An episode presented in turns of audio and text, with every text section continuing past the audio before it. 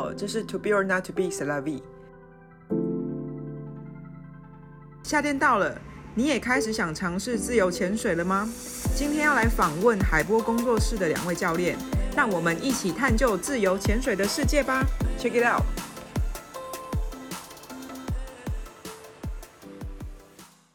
问一下你，你你当教练多久？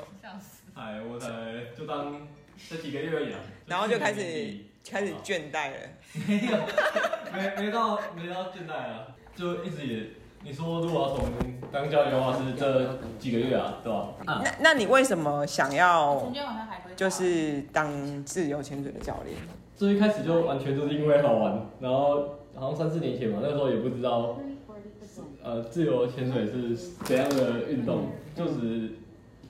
就我记得那时候是刚开始接触是在绿岛，然后打工换书。嗯。然后那时候大学不知道干嘛，就闲闲没事，然后想说找个地方玩，然后就想说选个外岛可以可以待着，然后换一下不同的生活方式这样，对吧？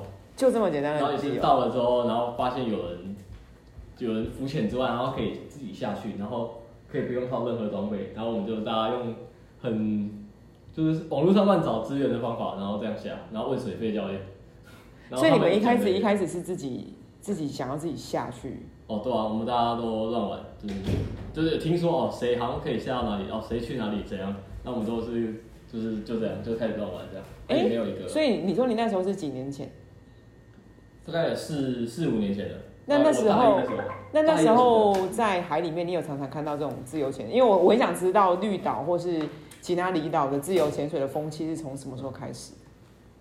我觉得比较多，大概三年前算是比较多吧。但是我刚刚接触的时候是在四年前，应该是从小就开始。应该从那对明星夫妻的 Leader Fin 开始的吧？他们差差不多。我说那个应该是在不同地方玩的，然后应该是小琉球比较离本岛比较近吧。然后只是有人想说之后就是换到绿岛开始教自由潜水这样，因为绿岛的海就比较清澈。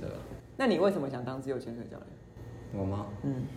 一开始就是因为好玩，然后想要拍美照，然后才玩这个运动。然后我是吗？想当吗？你不是失恋吗？我失恋了。但这个不是我最主要想要当教练的原因啊。好，那你应该，那你最主要想当教练的原因是，应该不会是好玩吧？我觉得教练是另一种责任很重大，因为毕竟这个运动不是这么的。对啊。不是这么的，就是安全的东西。我觉得生活不只是这样子，而且很多人在日常生活当中其实忽略自己的部分蛮多的。那因为自由潜水跟真跟真的跟生活息息不相关。嗯。然后就是在自由潜水过程当中，我觉得可以透过不断的自我探索，然后帮助你更认识你现在的状态。嗯。因为你下潜到海里。就像一面镜子一样啊，你有所所谓所谓的任何恐惧，它就是真的会直接反映在你的身上。嗯嗯嗯。那这个反应是来自于你生活上给你的压力呢，还是你对大海的恐惧？然后该怎么克服？嗯，国军，你要不要简单的自我简简单的介绍一下自由潜水这项运动？就是它是一团一团一项运动嘛，对不对？那可能很多人虽然自由潜水到现在还是很盛行，可是很多人还是会把它说啊，你是那个背气瓶的、喔，潜是听到他们会听到自由潜水，然后先忽略自由，然后就直接听到潜水，然后就哦，你们是背气瓶的、喔、这样子。对，所以你会不会介绍一下？如果说简单介绍的话，其实它广义来说，就只要你任何在水下的闭气运动，你就能称作是自由潜水。你说广义的介绍大概就这样，然后然后它可以。嗯，它有，它是有很正规的系统，然后国际的系统，所以它是可以循序渐进的学习的，嗯一项就是专业运动嘛，对，就一项运动这样。嗯，对啊，简单。那因为呃，潜水、自由潜水，其实他们都有分很多，例如说什么常见的 SSI、AIDA、PADI 这种的。那这些其这些系统对呃刚想要选自由潜潜水的人来讲，有什么样选择的差别吗？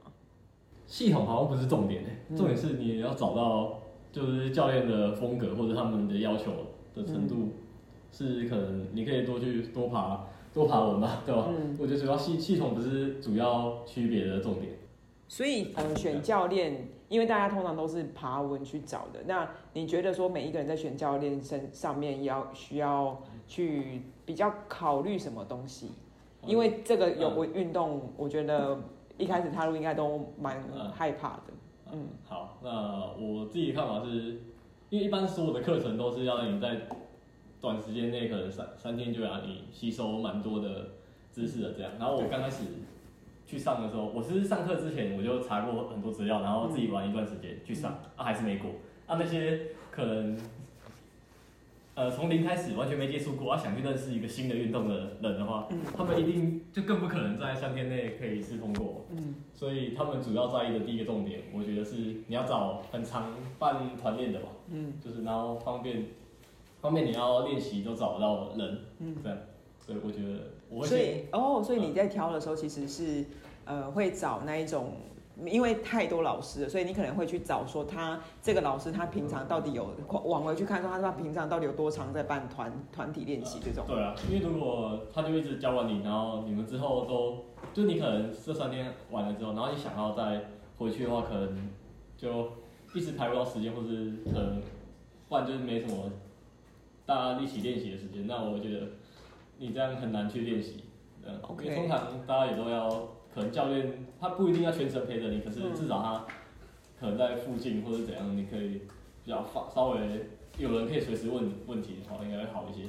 那你觉得说自由潜水这项运动，除了自己身体本来就有一些先天条件不足之外，它是一个适合大家一起大家都去学的运动吗？嗯，以多数目前遇到的多数人，我觉得通常他们至少。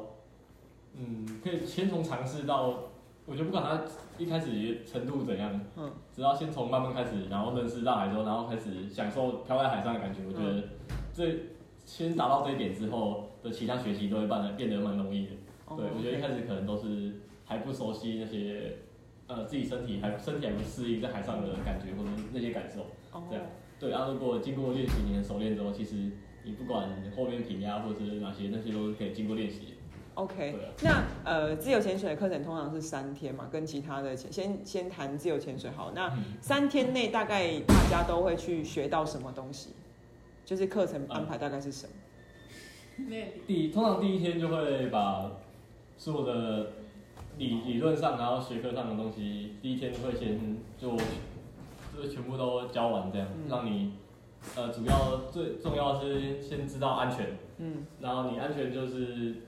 包括你怎么，呃，你怎么判断自己自己是什么时候濒临危险，濒临快呃快没有氧气低氧的状态是怎样，嗯，或者是判断别人的低氧状态，嗯，然后教学内容里我觉得蛮重要，是可以，就是希希望他每个教练可能不太一样，但是就希望他们一定要，可能一定要教他们怎么认识大海，然后怎么上下岸的技巧那些，嗯，呃，就安全上会讲这些。然后理论上就你可以更认识自己的身体嘛，教练通常都会带你教你怎么呼吸，然后怎么放松。嗯，因为放松跟正正确的呃呼吸也是蛮重要的，这样。嗯嗯嗯。对，我觉得第一天主要就是在讲这些。嗯。学科上的话就安全跟呃认识自己身体，然后你身体会有什么机制是让你可以帮助你潜水更容易，然后平压的技巧。嗯。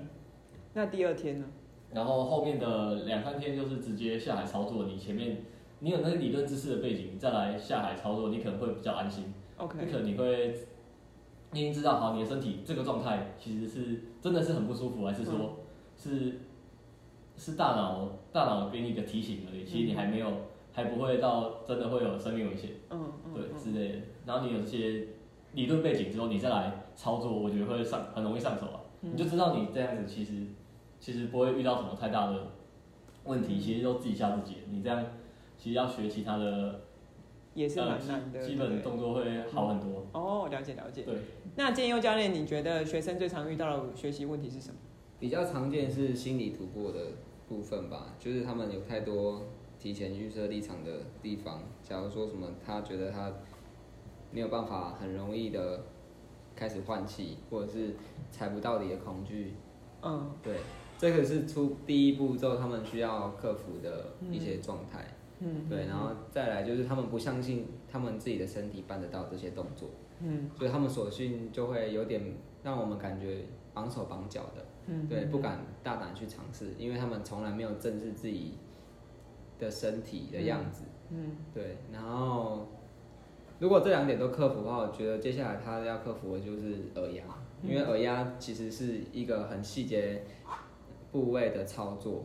对，并不是那么容易，而且我们平常也没有太常去使用这些步骤，因为有关于喉咙就是声门的控制啊，或者是舌头该怎么样放，空气的位置要去哪边，这些都是我们平常不会特别留意的地方。对，然后透过上课过程当中，其实就是唤醒你原本就会使用到的这些肌肉的运用。那蛮多人都会在这个关卡上面卡住，然后觉得很很没有，很挫折，然后就比较容易放弃这样。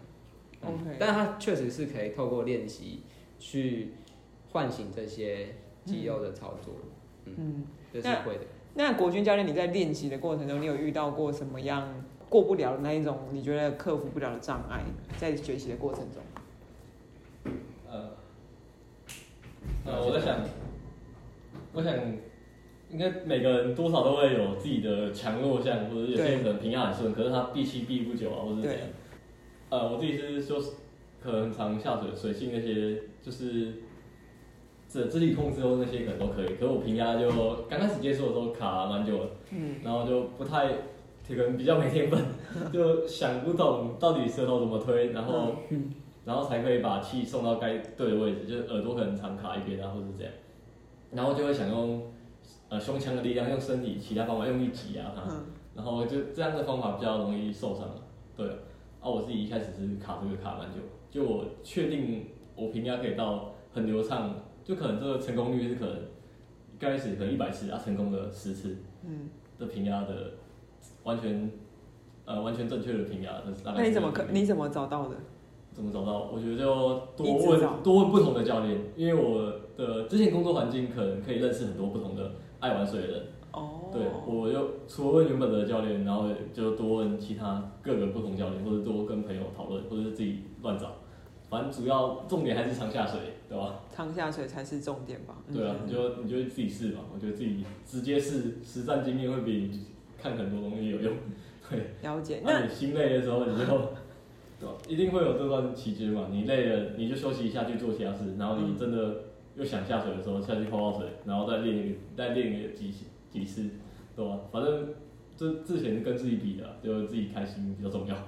哎、欸，那你后来就是开始训练当教练的时候，训当教练蛮好奇的事情是，你们要被训练什么样子的？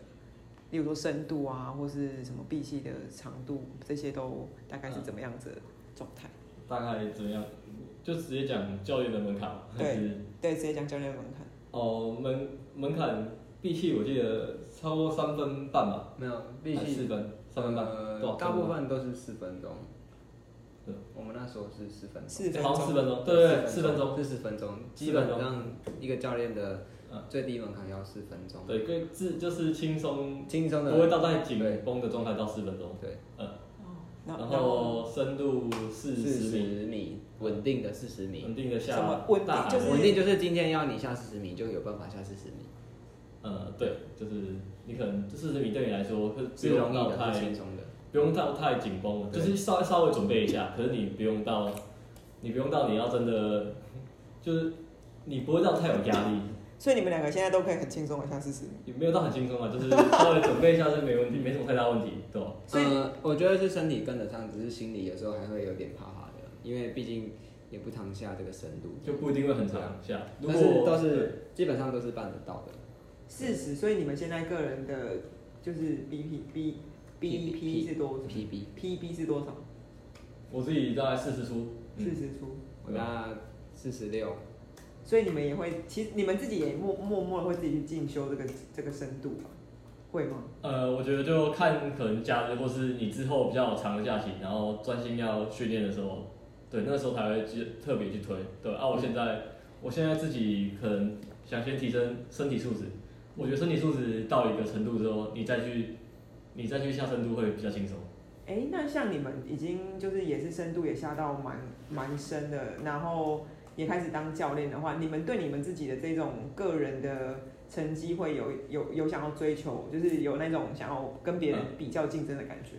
我我自己是还好啊，我自己觉得教学比较好玩，然后开心比较好，然后自己的部分是就慢慢慢慢训练了，反正潜水又没有说就一定要到什么程度，嗯，我是觉得就自己开心就好，对吧？啊，比赛还是比就比比好玩，然后比看有没有比自己之前的程度状况好一点，大概就这样。那建佑教练，我自己是有给自己一个设定目标，嗯，但是达不达成就在于就是自己个人的训练这样，嗯嗯，那你所以我还是觉得要有一定的成绩。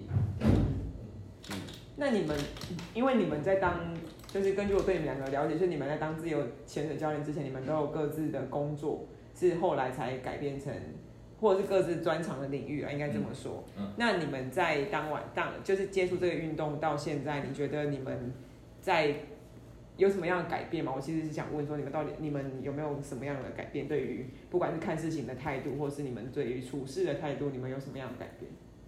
那我就简单介绍本来，在做其他行业的事，是吧？其实我大学阶段就做过蛮多不同领域的，嗯，对我自己念社会工作，嗯、就做社工相关的背景这样，然后在念书的时候打工也是找那种市场调查那种在呃坐办公室，然后在室内那种，嗯，对，做比较繁琐重复的事情这样，嗯，对，相对就是，然后呃我我自己是。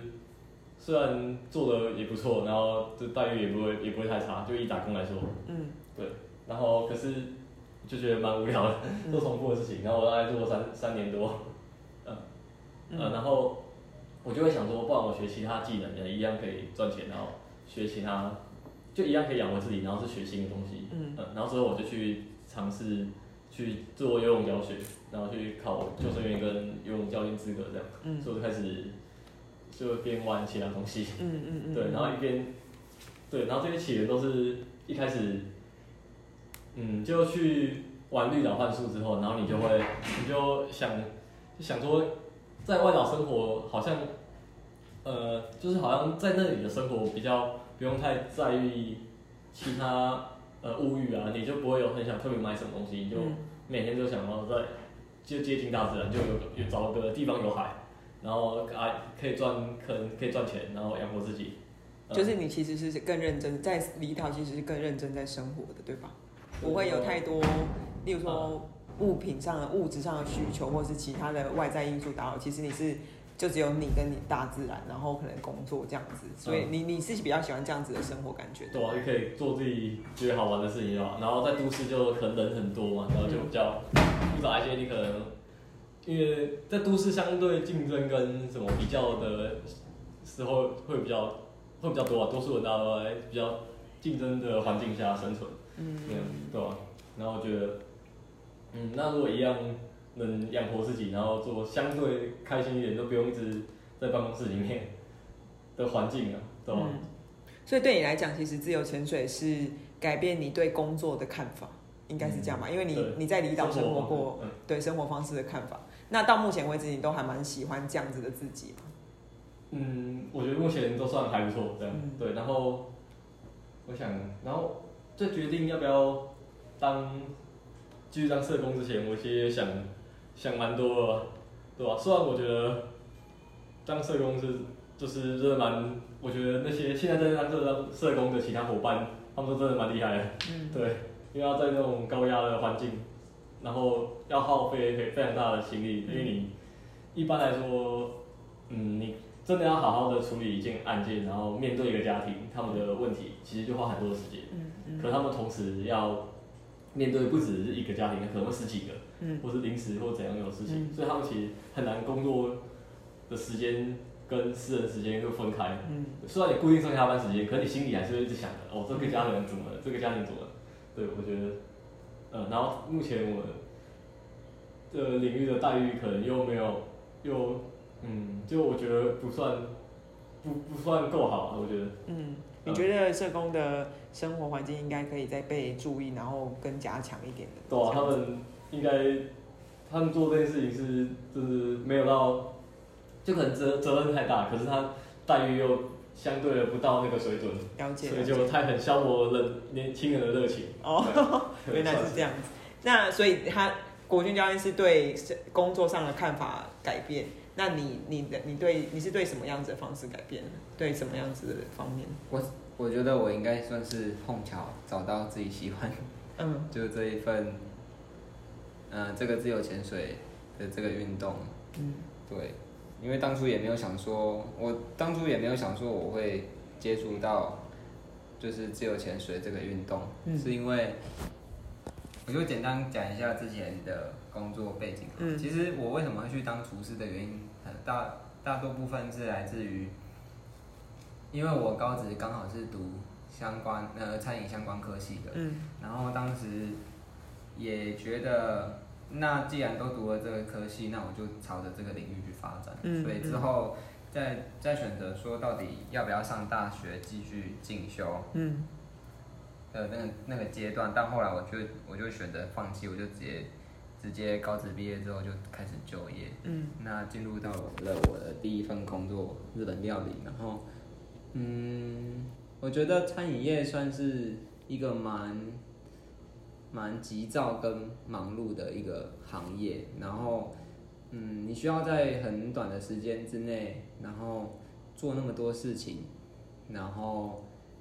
感觉也没有办法停下来，但是它却是一件蛮容易，算是蛮容易达成的一件事情，对，我觉得啦。嗯、但如果是个人厨艺的部分，就是取决于个人的进进修，或者是他的口味，嗯、就是他他有没有符合大众口味的需求，嗯、对，那个就我们就不管到底这个人煮的煮煮出来的煮出来的菜到底好不好吃，嗯嗯对。然后我觉得在那个环境之下，我基本上都是处在一个很高压的状态。嗯，因为我随时要准备客人来的时候要点什么菜，然后，嗯、然后要先预设他们今天所有备菜的数量，甚至是，呃，如果今天这道菜发生问题的话，我们该做什么样的处理等等的。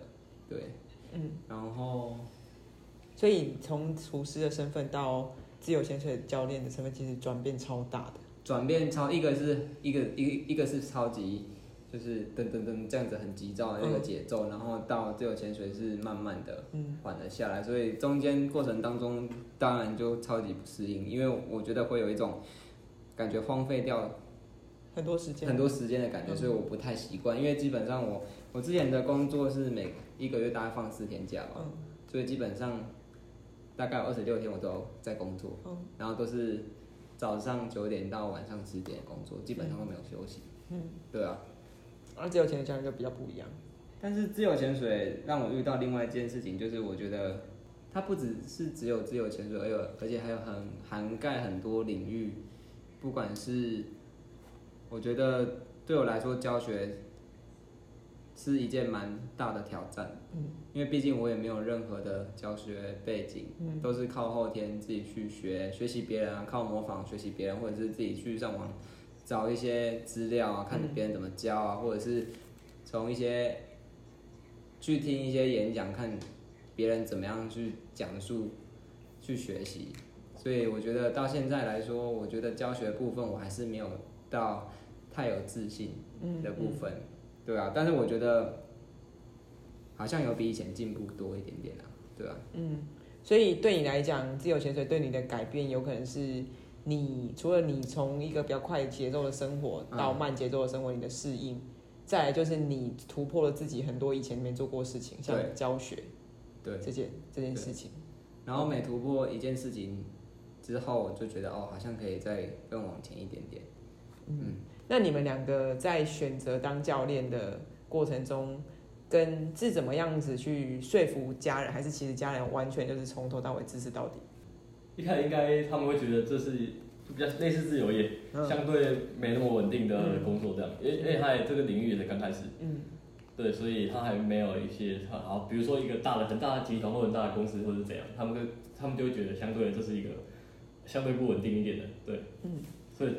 就是刚开始多少担心嘛，但是你持续做，然后有收入，或是你可以做其他工作，或者就是你可以跟呃跟海洋相关的，你可以的工作，就是就是你养活自己，然后他们可能就知道你在学哪些专业知识，然后、嗯、呃这样久了久了，他们就也会习惯嘛，对吧？而且通常也限制不了我们太多，我觉得就是年纪、嗯、我们越来越大的时候，对对对。所以其实你是透过慢慢的去证明说，其实你在这这个工作里面，你不只是学得到东西，而且你也赚得到钱养活自己。更重要的事情，这件事情可能是你目前喜欢做的事情，所以他们慢慢的就让你开始做这件事情，做就是开始从事这样的行业嘛，对不对？就没有再跟你讲说啊，这个不稳定啊，什么什么的。我记得我好像毕毕业后啊，我说就给我大概什么一一年还两年，就是可能忘记，哎，好像退退伍后一年一年的时间了。然后一年内我就去考，然后如果我没考到教练，我就去回去做社工或是这样。我记得网上这样讲。哦，所以家人就觉得哦好，那就让你去试试看，反正、啊、反正反正就是一反正年轻嘛，就试个一两年、嗯、啊，真的对吧、啊？因为我那时候也不确定我自己的能力到哪里，就是也是一边试。然后如果顺利的往后考过，对吧、啊？对吧、啊？那个时候也才也才考到爱达三吧，二还三三公。这差不多，嗯，是吧？当退伍之后，然后退伍之后再专心的时间，就专心的。所以就真的考过了，一年内就考过了嘛？对，对，算是就还好的，有在这个时间内，然后就也没讲什么。哦，了解。对，就有在我们自己预期的时间以内，嗯、然后他们就不会有太大的反对这样。那建佑教练呢？有没有打架？跟家人打架？当然是革命抗争起来的，冲突比较大，那边太严重。革命哦，这有到革命，有到革命，有一年时间，有到吵架。为为什么会有这么大的反应？因为他觉得这件这个太危险，不能太危险，主要是危险啊，太危险是一点。然后他觉得不是一个一辈子可以做的工作。对。哦，可啊，后来突然怎么接受的？就是后来我觉得家人也有慢慢的转变。嗯。对，然后反正我就一直做。你们两个都是属于比较哦，你是比较不是你他你那个建佑教练比较叛逆型的，对吧？直接先做，先做再说，哦、先做再说。对，所以就其实就是慢慢的接受了。先做再说，然后我觉得他们也是看到我真的很想要做这件事情，所以他们也是默默观察我们的行动力吧。如果我们只是讲，然后没来做，他们可能他们也会不爽。对啊，可能就感觉哦，你是说说这样子，就主要。要拿出足够的行动力，这样家人就会觉得哦，你有在做啊，好，那就有稍微慢慢进步。OK，好，那最后想要就是请两位教练建议一些，因为现在开始自由潜水越来越盛行，所以可能大家在连假或是什么时候就会想要往海边去玩。那有的人可能对这个东西的基本知识不够足够，他就觉得说没关系，我就拉了一颗浮球就可以出去了。嗯，那你们觉得说有没有什么在安全上的建议给他们？就是。像可能不要自己去玩，或是其他类的，有没有什么要注意的嗯东西？嗯，嗯，首先我觉得，如果你是在一个没有接受，呃，没有接触过自由潜水，但是又想体验自由潜水的人，我觉得刚开始的话可以询问一些体验的服务，或者是你可以透过你的朋友，然后带你下水，然后那个朋友是具备有安全知识跟上过课程。并且他的能力，你评估过他是 OK 的，你才跟他一起下水。可是有些人，有些比较可能年轻的人，他们可能会觉得说，看起来没什么难嘛，我就出去就好啦，就直接冲冲了。可是通常因为开始要进入夏天，所以通常这样子的人是比较容易会出事情的。嗯，所以你会觉得说，其实这件事情要怎么去避免？嗯，但如果是他们自己没有发觉到这一件事情的严重性，或者是。呃，我觉得他们如果没有自己发现的话，其实还是要透过我们这个身份去宣导这件事情，嗯嗯嗯，然后让更多人知道，他们才有这个意识跟观念，嗯，对，因为如果他们本身就对这个这件事情的意识没有到太清楚的话，其实他他们还是会照做，对。对，OK，所以站在你的立场是你觉得说可能要有一个。曾经有上过课或陪过训的人，或者是比较安全的角色，一起出去玩可能会好一点。嗯，不要自己觉得说很轻松哦，我就拉了一个浮球，甚至拿了一个游泳圈，我就可以出去了，然后戴了面镜、呼吸管就冲出去了。嗯，对，你你是比较觉得是这样子。嗯嗯，那国军教练你觉得？我觉得如果真的你就是那很白目的话，我觉得你至少要问问一下有下过那个海域的人。对啊，对啊，所以啊，至少你要问过，是要寻求当地。对啊，至少有当地在找熟悉这个海域的人，跟你海域，熟悉海域的人。因为通常会这样做的人都可能会对自己的游泳能力比较有自信，对，他就觉得啊没关系，就会去尝试一下。嗯，对。可是游泳能力跟嗯，跟潜水上的的能力可能又是另一个另一个层次。我觉得这个提醒很重要，游泳跟潜水是两件事吧？嗯、对啊，呃，因为刚开始资讯资讯不够发达的时候，自己也是很危险的在玩。嗯，对，算是对，啊也发生过意外这样，对，当时、嗯、就可能运气稍微好一点，没有到留下什么遗憾。嗯，对啊，但是对啊，然后现在我们在玩的时候也会。好，自己在上课或是什么时候，你自己会稍微留意一下，你附近的人是看起来是专业，还是说他们的就是他们简单的以直觉判断，他们感觉是一群人是呃有在互相看，有在重视这件事情，而而且可以透过他们的谈话，你就可以知道哦，他们是非常重视安全，那就代表说他们是有一些安全概念的。嗯，对，如果是鲁莽哦，鲁莽的下水，走啊走啊下水了下水的那一种，我觉得就比较。需要考虑一下要不要跟他们一起出去玩，了解了解，所以也希望说，因为这一个这个这个声音呃这个录的这个我们的 podcast 会给很多人知道，所以也希望说可以带给大家比较正确的自由潜水的观念。嗯，OK，谢谢你们两位喽，谢谢。谢谢。谢谢